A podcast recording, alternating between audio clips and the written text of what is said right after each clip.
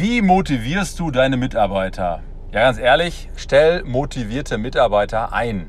Du kannst Mitarbeiter von außen nicht motivieren. Das ist wie Zucker, der deinen Körper eingreift. Das musst du ständig nachholen, weil sonst geht das nicht. Du musst eigenen Zucker produzieren. Du musst dich selber motivieren. Und wenn du unmotivierte Mitarbeiter einstellst, dann ist das schon der Anfang vom Ende. Ja, hallo, hier ist der Frank. Ja, gerade mal unterwegs, wie ich immer hier stehe im Stau. Ich habe ja nur 5,5 Kilometer nach Hause und weiß, am Rückweg stehe ich eben im Stau, weil diese Autobahnbrücke wird jetzt endlich mal nach 18 Monaten gesprengt. Da ich es aber weiß und ich es nicht ändern kann, was soll ich tun? Ich nutze die Zeit einfach, um dann mit meinem Papa zu telefonieren. Der ist 82, wird bald 83, ist allein zu Hause, der freut sich immer, wenn ich mich melde. Ruf meinen besten Freund an und das war es eigentlich schon. Wen soll ich sonst anrufen? Ja, Kunden rufe ich äh, weniger an aus dem Auto, weil ich das einfach schon nicht wertschätzend finde. Äh, das Geräusch ist nicht so toll, dann hast du Nebengeräusche, dann hast du manchmal die Funkverbindung weg. Und deswegen, aber, aber Podcast dachte ich mir, kann ich euch antun. ja, Motivation von Mitarbeitern. Ich sehe ja solche Videos auch selektiv, dass andere ja, Selbstständige das auch posten, darüber reden.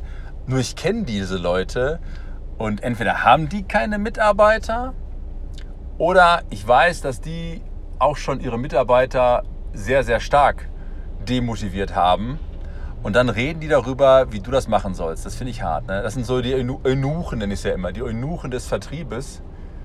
Die Eunuchen von dem, was sie tun, gar nicht. Also die tun so, als wenn sie es wüssten, aber machen es gar nicht.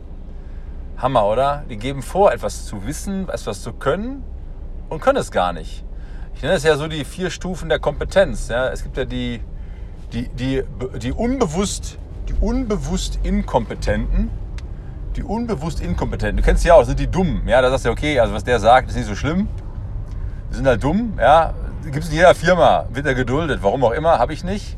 Dann gibt es den bewusst Inkompetenten. Das ist natürlich viel schlimmer, weil er weiß, er ist dumm und versucht zu vertuschen. Da gibt es einige von. Ist leider so. Manchmal sogar in der Führungsspitze und die kennen sich untereinander natürlich auch und helfen sich gegenseitig in ihrer Inkompetenz. Ja, ist hart, ist aber so. Dann gibt es die bewusst Kompetenten. Da zähle ich mal uns zu. Also du weißt genau, was du tust, musst dich trotzdem konzentrieren, musst aufmerksam dabei bleiben, darfst keine Fehler machen, weißt du, ja. Wenn du unkonzentriert bist, machst du Fehler. Und dann gibt es die unbewusst Kompetenten. Die haben wir auch alle. Wir haben eine unbewusste Kompetenz. Also sitze jetzt hier und quatsche, aber ich muss nicht drüber nachdenken, wie ich Auto fahre, weil ich sitze ja hier im Stau, fahre ein bisschen an, fahre ein bisschen los, habe einen Schaltwagen. Ich muss manchmal schalten, auch bremsen, auch kuppeln. Das mache ich ja mittlerweile unbewusst. Da habe ich eine unbewusste Kompetenz, auch in vielen Dingen, die ich beruflich mache. Zum Beispiel Videos aufnehmen. Ja, das erste Video habe ich damals 2016 aufgenommen. Da saß ich in so einem Bulli und neben mir saß der Michael, Michael Tobanisch. Ja, wenn du das hörst, hallo, lieben Grüße. Und hat zu mir gesagt, ey, komm, fahr, lass uns mal ein Quickie machen. Ich so, im Bus? ja, ein Quickie-Video für seine Community. Ich so, okay. Ich denke, scheiße, was soll ich denn sagen? Wegrennen konnte ich nicht. Also musste ich ihm was erzählen, habe gemerkt, okay, so schlimm war das nicht. Das war 2016. Seitdem habe ich sicherlich schon mehrere tausend Videos aufgenommen.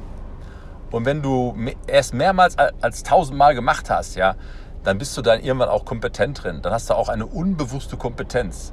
Also ich muss jetzt nicht überlegen, was ich sage. Du merkst ja auch, ich sage nicht äh, äh, mm, äh, wie andere, sondern ich erzähle einfach, weil ich das schon gewohnt bin. Ich habe gerade ein paar Videos aufgenommen. Das längste Video war gerade 14 Minuten für YouTube und auch für meinen Kurs. Da habe ich nicht einmal äh, gesagt oder äh, nö, weil ich ja weiß, wovon ich spreche. Wenn du sicher bist in dem, was du tust, dann bist du auch kompetent, kommst auch gut rüber und nuschelst nicht vor dich hin. Ich hoffe, der Ton ist gut, ja. ja, das ist eigentlich ganz einfach, oder? Also nochmal, wenn du motivierte Mitarbeiter haben willst, stell motivierte Leute ein. Du kannst keinen motivieren, du kannst ihn nur demotivieren. Das können viele Chefs ganz gut, weil die nämlich nie Mitarbeiterführung gelernt haben. Die lernen ja alles Mögliche in der Uni, überall, aber Mitarbeiterführung ist irgendwie so ein freiwilliges Fach, glaube ich, ja. Äh, da gibt es so viele Beispiele in der Führung. Auf einmal bist du Führungskraft. Ich kenne auch gute Verkäufer, die wurden dann irgendwann Führungskraft. Und dann hast du aus einem sehr, sehr guten Verkäufer eine schlechte Führungskraft gemacht. Also ganz schlimm, diese Beispiele. Deswegen, also ich möchte auch nicht Führung haben, weil ich habe nur freiberufliche Mitarbeiter, die sind eigenständig. Mein Backoffice, die arbeiten alle für sich. Die sind nicht bei mir angestellt, weil die alle so motiviert sind, dass ich die gar nicht ich sag mal, führen muss.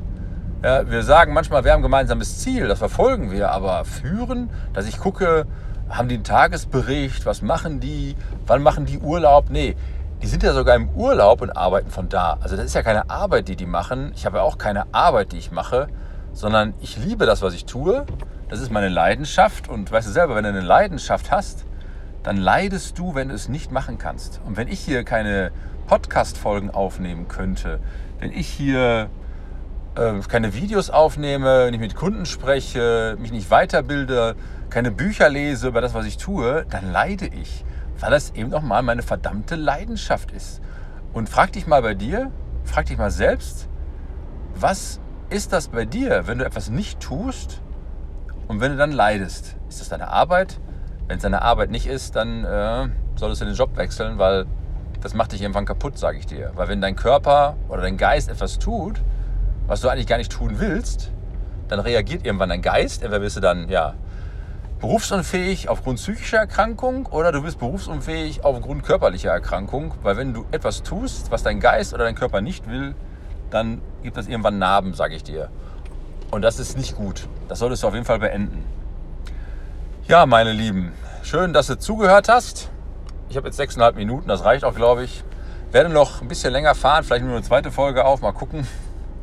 Schau mir die LKWs an, wie sie die Kreuzung zusperren, aber ich reg mich darüber nicht auf, weil ich weiß, ich komme irgendwann nach Hause, die Sonne scheint, es ist Frühling jetzt gerade, wo ich das hier aufnehme und ich freue mich auf zu Hause, auf meinen Garten, werde dort auch noch ein bisschen was machen, werde vielleicht zum Sport gehen, mal laufen gehen und einfach den Tag ausklingen lassen. Ja, liebe Grüße und ich freue mich, wenn du dabei bleibst und dich auf die nächste Folge freust. Dein Frank.